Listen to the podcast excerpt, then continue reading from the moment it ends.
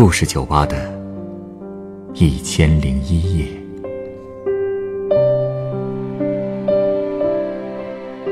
本节目由北京人民广播电台故事广播与凤凰网有故事的人频道联合制作。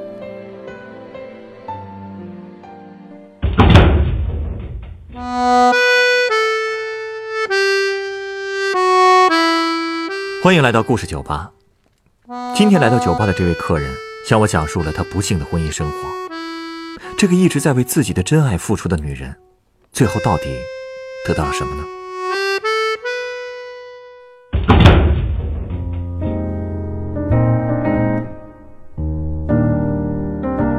喂，儿子，作业写完了吗？啊，妈妈已经办完事儿了啊，明儿就回家。你做完作业赶紧睡觉啊！啊，好，你乖乖的听姥姥的话啊。好，拜拜。都这个点了还在写作业啊？现在孩子课业挺重啊。嗨，是啊，我儿子今年高二了，这作业呀都成堆了。现在啊，养个孩子不容易啊。你跟你老公没少为孩子操心吧？其实还成，我们家孩子啊还算听话，而且我离婚了，呃，孩子我一人带。哟，不好意思啊。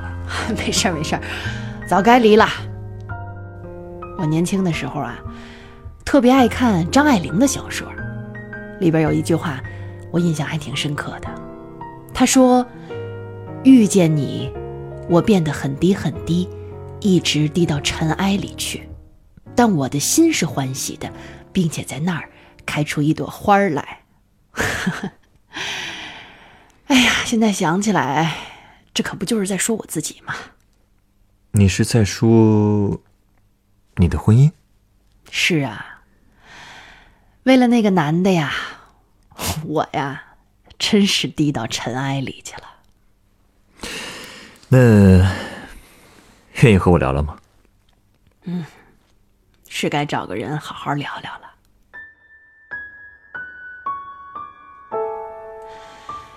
那得从我十六岁的时候开始说起。那时候啊，我爸在村里还有点小权利，就给我买了个城市户口，让我参加了技工学校的招生考试。我呢也还算争气，最后考上了一家著名国企里的车工班。不过呀，我的那位邻居哥哥考上了省城的一所大学，哎呦，他可比我厉害多了。邻居哥哥，哼，就是我一直暗恋的那个男人，也是我前夫，他叫罗军。他呀，个儿很高，人长得也精神，成绩也好，特别呀是那双眼睛，特别吸引人。进城上学之前的那个暑假呀，我呢总爱穿一条白裙子。当时我总觉得罗军老是在偷偷看我，我呢一想到他偷偷看我呀，我心里就特激动。我觉得他也喜欢我，所以那个假期呢，我就一直在等着他能跟我说点什么。但是，一直等啊等，到我都快开学了，他也没在我面前表现出一点儿喜欢的意思。于是呢，我就决定自己给他写封情书。哎呦，那时候可是真天真，我觉得自己考上技校了，工作也有保证了，学业也轻松。如果再能谈一场恋爱，那可真是再好不过了。他回复你了？哼，回复了。信上呀，就一句话：“请原谅我的直白，你是在单恋。”说的这么直接。啊不过这话有点伤人，可不是嘛！我当时觉得，哎呦，天都塌了。那后来呢？后来你没打算放弃？没有，我就是从那个时候开始啊，就开始单相思了。哎呦，每时每刻都想他。十九岁那年，我毕了业，就分配到了车间里，成了一名普通的车工。你别说，其实车工这工作还真的是挺辛苦的，因为需要常年趴在机床上。车削各种工件儿我一身工作服呢，也总是脏兮兮的。但是你别说，其实上技校的那三年呀，追我的男的也不少，但是无论长相还是学历，我都觉得他们跟罗军可没法比，所以最后呢，就一个一个的都拒绝了。那后来你们俩是怎么走到一起的呀？可能老天当时也想帮我吧。罗军毕业的那年呀，大学就突然不管分配了，他一下就成了无业游民。我们两家呢又住的特别近，就隔着一堵墙。他家呀比较困难，他爸的身体也不好，他妈呢也比较老实，没什么能力，根本没法把家给撑起来。后来呢，我看罗军分配没什么希望，我就直接把我这些年的积蓄全拿出来了，又管我爸妈那边借了一千块钱，加起来总共两千，全部都给罗军送过去了。我就鼓励他呢，我说你干脆自己开个音响专卖店吧。那个年代，两千块不是个小数啊。可不，九十年代呀，我工资也挺低的，但我就是想帮帮他，谁让我喜欢他呢，是吧？那他把钱收了？收了，不过我也能理解，他也是实在没有出路了才收的。后来呢，他就在我们单位旁边租了一间门面房，专门卖一些音响用品，生意倒也还可以。这难道说，他是因为出于感激，最后就同意和你交往了？唉，或许吧。其实，那到底算不算交往啊？我都说不清楚，因为我们俩之间好像谁也没提过爱呀、喜欢呀这些词儿，就这么不清不楚的处着，关系呢也是平平淡淡的。下了班。我就去菜市场买点菜，也学着做几样面食跟点心，就为了能讨他的欢心。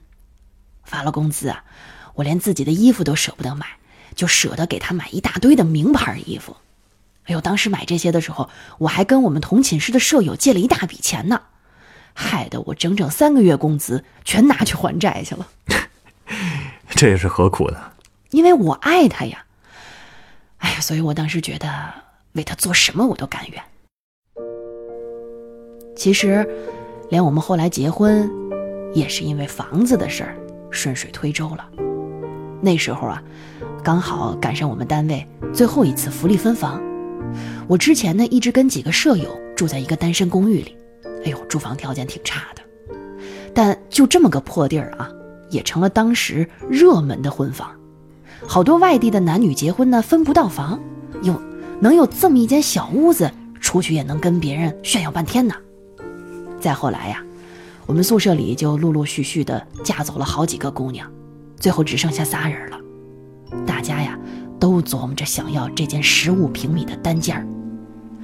其实那个时候，单身公寓啊，实际上已经被新婚夫妇占了一大半了。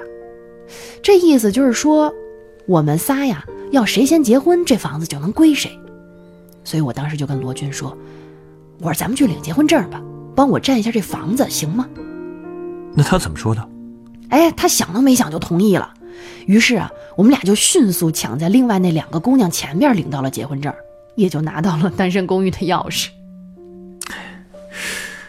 这么草率的结婚，之后恐怕会发生很多问题啊！哎，是啊，但是我那时候多傻呀！我竟然那么高兴，我觉得呀，终于可以跟罗军名正言顺的同居了。我们俩结婚的时候，也没有仪式，也没有婚戒，所以我每次看到同伴手上的这个钻戒，我就可委屈了。我们俩呢，就用两张单人床拼成了双人床，就在这样的双人床上睡觉。新婚之夜。也没有什么祝福。我心想啊，以后一定要办一场像样的婚礼，不能就这么偷偷摸摸的把婚给结了，好像我多不值钱似的。哎，而且人家不都说这新婚之夜是最激动的吗？哎，可是就在那件事之后，他是背对着我睡的，我的心呀，一下就凉了。我浑身都打哆嗦，但是很快呢，我就怀孕了。我本来想趁着我肚子还不太明显，好歹先操持个婚礼呀。但是啊，没想到啊，发生什么事儿了？那天呀，车间安排我加班，我就抽时间跑回家，给罗军张罗晚饭，还在桌子上留了一张我要加班的纸条。嗯，你怀着孩子还要加班，还要跑回来给他做饭，有必要这么拼吗？你不知道，一晚上加班啊，少说也能多挣十几块钱的奖金呢。我这不是为了能多挣点钱吗？可惜呀，那天只干了一会儿，我们车间的电闸就断线了，好像是缺了一项电压需要抢修，所以我干脆就回家了。那天还下着雨，因为我怀孕了嘛，所以我就换了双平底鞋，走路也没什么事儿。当我打开家门的那一瞬间，你猜我看见什么了？难道罗军和别的女人，他们？没错儿。哎呀，典型的电视剧情节呀！他们俩什么都没穿，而且那女的我还认识，就是我们车间的会计小芳。我就这么看着她，胡乱的穿好衣服，然后赶紧往外逃。但是罗军呢？就看了我一眼，然后就背过身去了，什么解释也没有。后来我就大哭着跑出家门，淋了一宿的大雨。说到底，他应该从没爱过你吧？其实我知道啊，一开始他对我就没什么感情，但是我一直。我一直全心全意的为他付出啊！我一心一意的待他，他的心是铁打的嘛？你对他这么好，可能只是让他对你很感激。但是爱啊，可能很难靠一味的付出培养出来。所以啊，也许离婚，确实对你们来说是最好的选择。是啊，我们离婚了，还是他提出来的。他跟我说，他帮我占了房，现在他也有喜欢的对象了。他还硬是劝我打掉了肚子里的孩子，为了逼迫我同意，他就在我眼皮底下跟那个小芳干一些见不得人的事儿。那这也太过分了吧！这种男人还有什么值得你留恋的呀？哼，鬼迷心窍了吧？最后啊，我就听了他的话，把孩子给打了。我一个还没穿过婚纱，就已经成了一个离过婚的、堕过胎的女人了。我恨透了那个小芳，但是小芳呢，什么都没跟我说。后来我也想通了，她长得比我漂亮，学历也高。既然罗军说爱她，或许是因为他们更般配吧。哎，等等，你刚才说你打掉了孩子，那你现在的儿子是谁的呀？罗军的呀。啊，这怎么回事啊？因为这事儿啊，还没完呢。按理说呀，这我跟罗军离了，他跟小芳就该结了吧。但是这小芳啊，也不知道怎么的，就是死活不愿意嫁给罗军。说罗军什么时候能买房，什么时候再谈这结婚的事儿。他呀是说什么都不会住在这又潮又破的单身楼里的。哼，这女人还挺现实的。可不是嘛。而且没过几个月，他就找了个政府工作人员，体体面面的办了一场婚礼。婚礼的请柬呀，发给了车间里的每一个同事。当然了，我也有。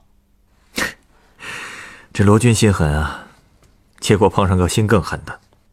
不错，倒是挺般配的。哎难道说你又和他复合了？哎，你是不知道啊，他那个时候有多落魄。有一天晚上，他就跪在我的房门前，当着楼道里那么多的同事，求我原谅他，求我跟他复婚。我靠在房门上，眼泪是噼里啪啦的往下掉。我满脑子都是他的绝情绝义，我也根本忘不了那个大雨的晚上发生的那些事儿。我的心早就碎了。但是呢，那天晚上几乎整个楼梯间的工友们都出来劝我，让我原谅他，还说我们应该彼此互相珍惜。哎，说了一晚上。这些人啊，真是站着说话不腰疼。所以后来。你又心软了？唉，真不知道我上辈子是不是欠他的。最后我还是给他开了门他一进门就把我给紧紧抱住了。我明明知道这好马不吃回头草，但我就在这时候，唉，我原谅他了。那个时候，你还爱他？是啊，你说我贱不贱？你说我贱不贱？不久呢，我们就举办了婚礼，倒也过了段好日子。只可惜呀，好景不长。其实明眼人一眼就能看得出来，说我们俩呀，一直都是貌合神离。因为我们俩几乎都不怎么说话，就更别提吵架了。我们俩的婚姻啊。太冷漠了，几乎都让我喘不上气来。可是就这样，我也宁愿自己骗自己，继续把日子往下过。直到两千年，我儿子出生了，我才终于有了幸福跟快乐的感觉。可是像看孩子、接送孩子去幼儿园这些事儿，都是我一个人干。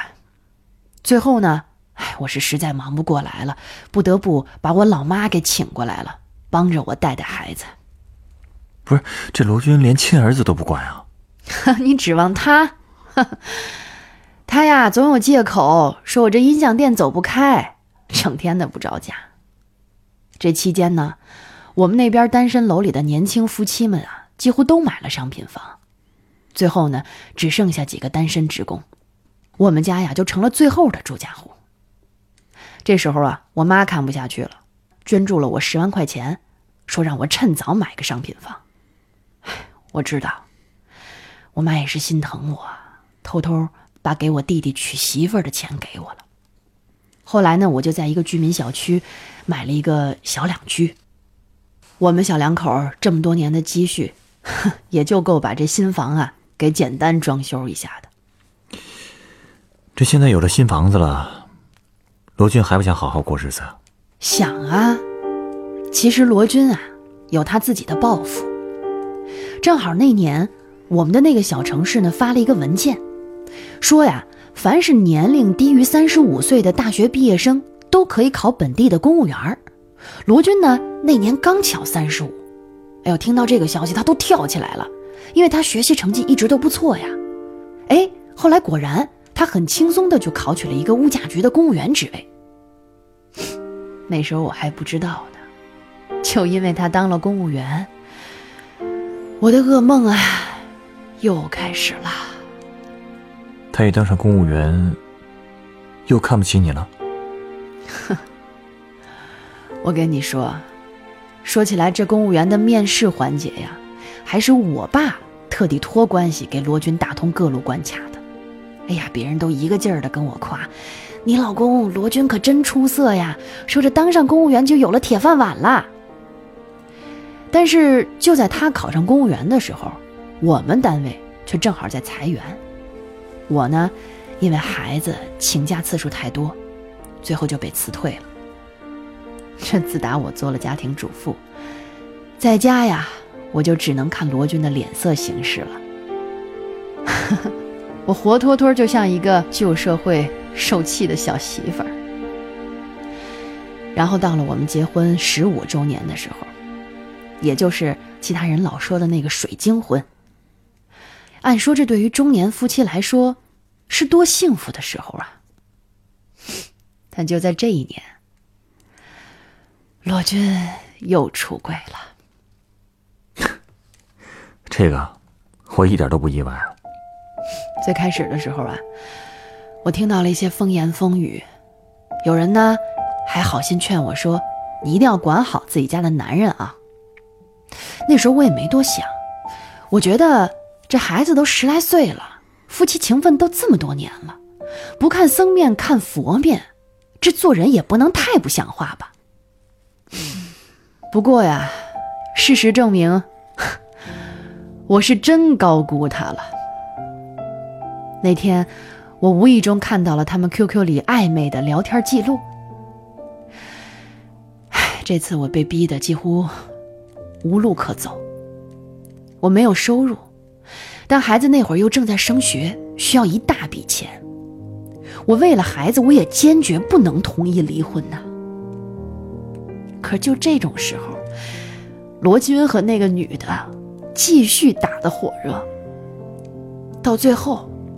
那不要脸的，大着肚子找到我跟前儿来，说要给我二十万，让我解除跟罗军的婚姻关系。这对男女啊，又是一路货色。不过我想这下你总算能清醒了吧？是啊，最后我终于把这离婚协议啊给签了。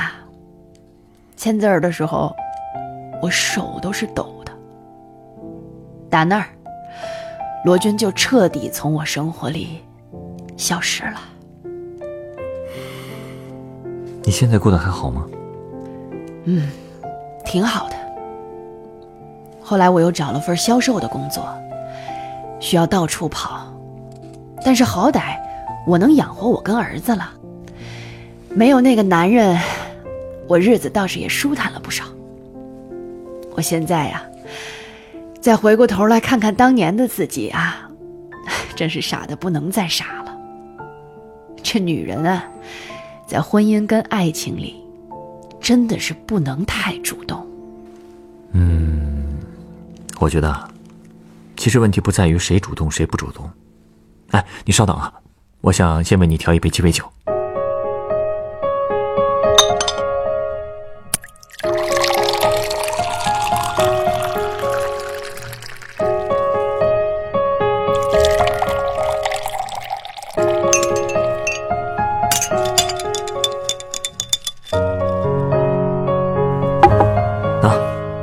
这是你的鸡尾酒，它是由沃德嘎、杏仁酒、椰奶和豆蔻粉调成的，名字叫做《爱情追逐者》。你这是在说我吧？嗯，还挺甜的，还有股奶油的香味儿。追逐着自己真爱的人啊，内心一定是很甜蜜的。我并不认为女人在爱情里做一个主动追求的人是错的。如果两个人最终两情相悦，谁是开始的追求者并不重要。你的错误在于，其实明明感受到对方不爱你，却一而再、再而三地放下尊严，希望用自己的牺牲来打动对方。可是，当一个人放弃了尊严，也就正好给了别人践踏他的理由。因为如果连自己都不尊重自己，还能指望谁来尊重他呢？你说的对。这杯爱情追逐者的味道是很香甜的，但它的基底是沃德嘎，度数可不低。也就是说，在追逐爱情的过程当中，人是很容易被所谓的爱冲昏头脑的。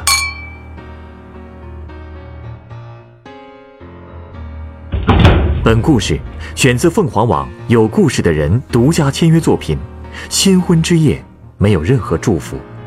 原作夏云，改编张建元、程涵，制作程涵，演播徐冉、陈光。